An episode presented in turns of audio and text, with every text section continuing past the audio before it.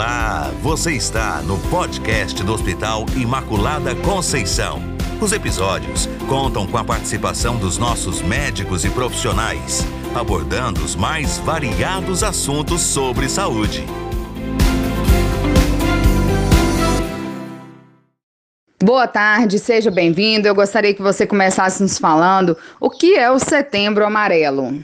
O Setembro Amarelo é uma campanha organizada desde 2014 pela Associação Brasileira de Psiquiatria, em parceria com o Conselho Federal de Medicina, que tem como objetivo principal prevenir o suicídio. O foco principal é salvar vidas, porém, apesar de um mês específico em que se dá o foco da campanha, é uma campanha que acontece durante todo o ano. E quem é o potencial suicida? A pessoa que pensa em autoextermínio é aquela que não suporta mais alguma realidade que vivencia.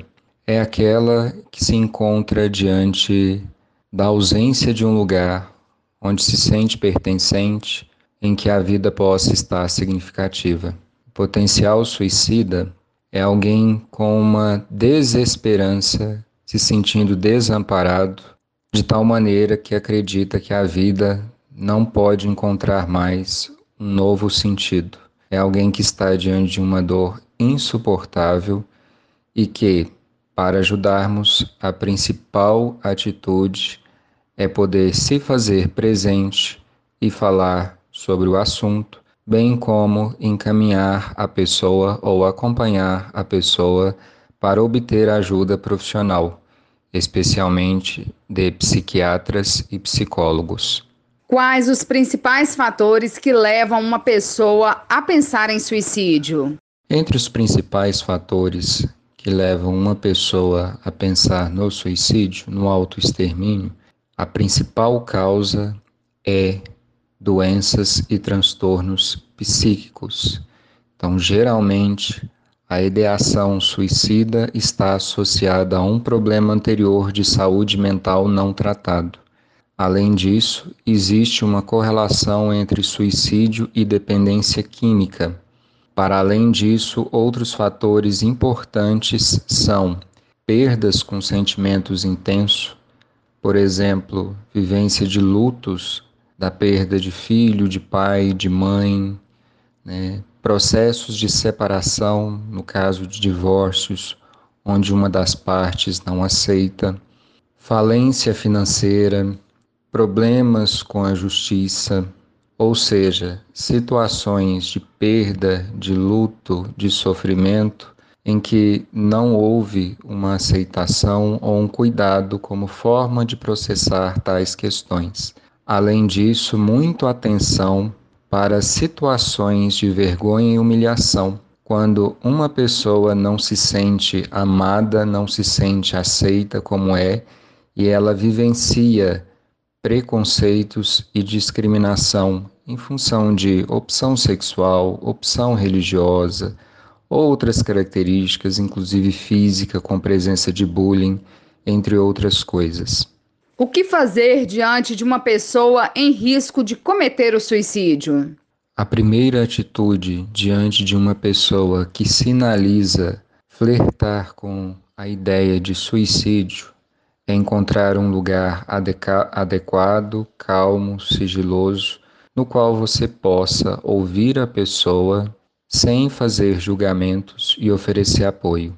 A segunda atitude é incentivar a pessoa, orientá-la para que ela possa buscar ajuda profissional de serviços de saúde voltada à saúde mental, ou de emergência, ou de apoio.